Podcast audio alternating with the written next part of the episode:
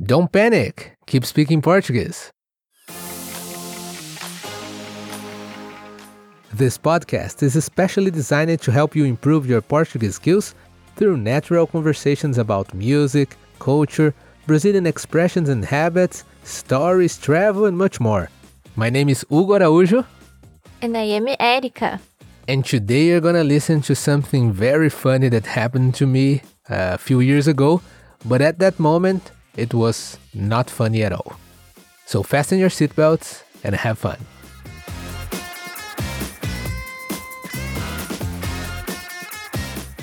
E no episódio de hoje, vamos deixar uma pergunta para o pessoal também tentar acertar?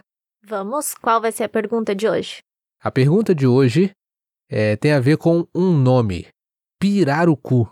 Você sabe o que é pirarucu? Eu sei, porque eu olhei no Google. Você já sabia porque, bom, eu não posso falar o porquê, senão eu vou dar a dica.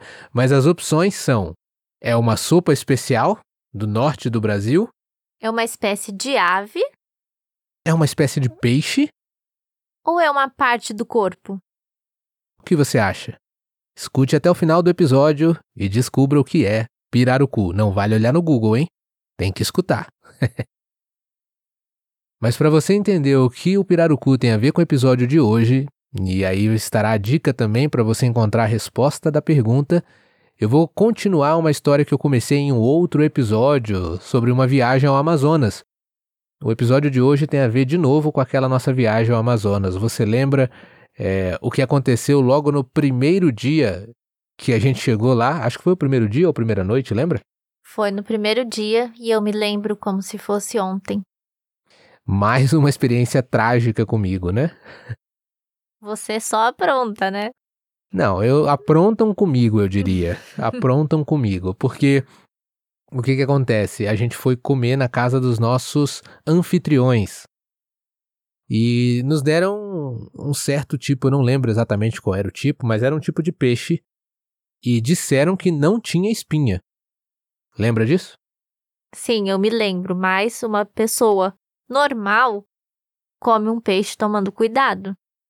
Não é que eu não tome cuidado, mas quando eu era pequeno, quando minha mãe dizia pra mim que o peixe não tinha espinha, eu entendia que eu podia mastigar bem e engolir que mesmo que tivesse algumas espinhas eram poucas e pequenas, fininhas, então não iam me fazer mal. Mas enfim, o que aconteceu foi que eu estava lá comendo bem naturalmente e sem preocupação, porque haviam me dito que não tinha espinha aquele peixe, era bem tranquilo, quando de repente, Eu acho que foi na primeira colherada da sopa. não, não foi primeira colherada também, vai, eu devia dar umas duas ou três, mas foi logo no início.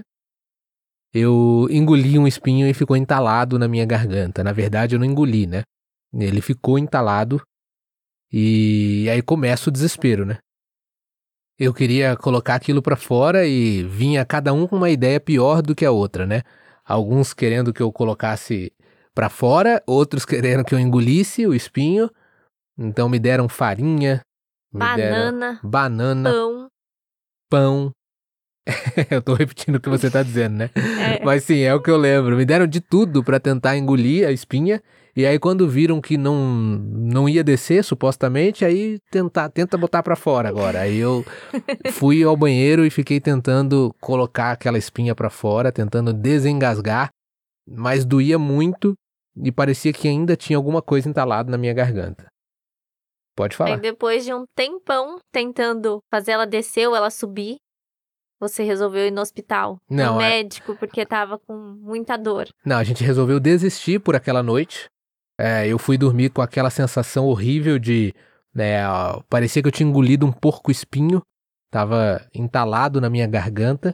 Mas aí no dia seguinte, certo? Na manhã seguinte, a gente foi no hospital porque aquilo ainda estava doendo muito. Aí o hospital não quis me atender, aquele hospital. Aí tivemos que ir num especialista, que é o otorrinolaringologista. É um nome bem feio, mas é assim que chamamos aqui, o especialista em garganta, nariz e coisas do tipo.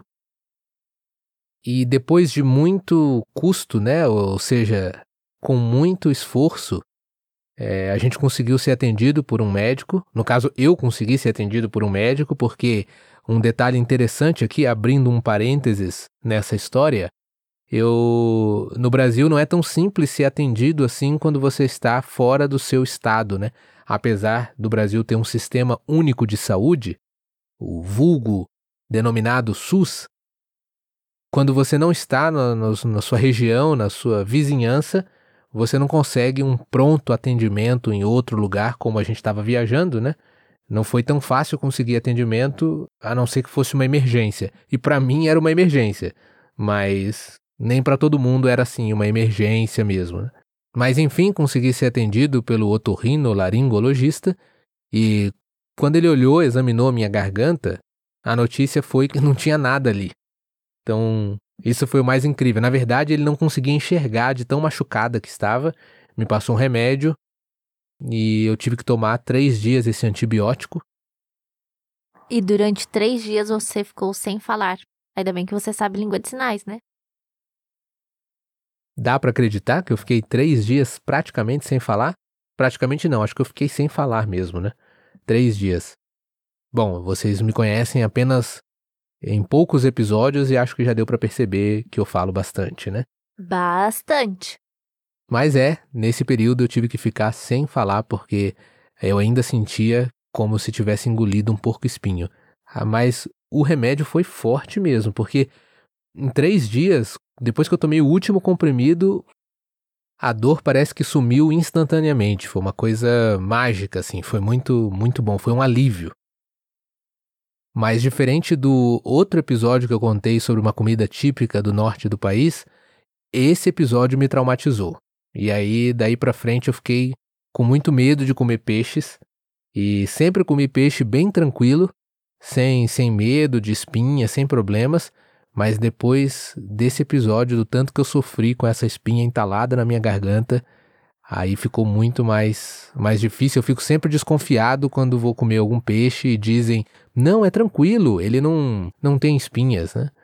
Mas ainda bem que durante essa mesma viagem no Amazonas eu tive a oportunidade de experimentar um outro prato que esse foi fantástico assim e tem a ver com a resposta do nosso desafio, da nossa pergunta. O prato que eu experimentei foi o pirarucu. E agora você vai descobrir já, dado essa história, eu acredito que você já saiba o que é o pirarucu. Conta para eles, Érica, o que que é o pirarucu? O pirarucu ele também é conhecido como gigante da Amazônia.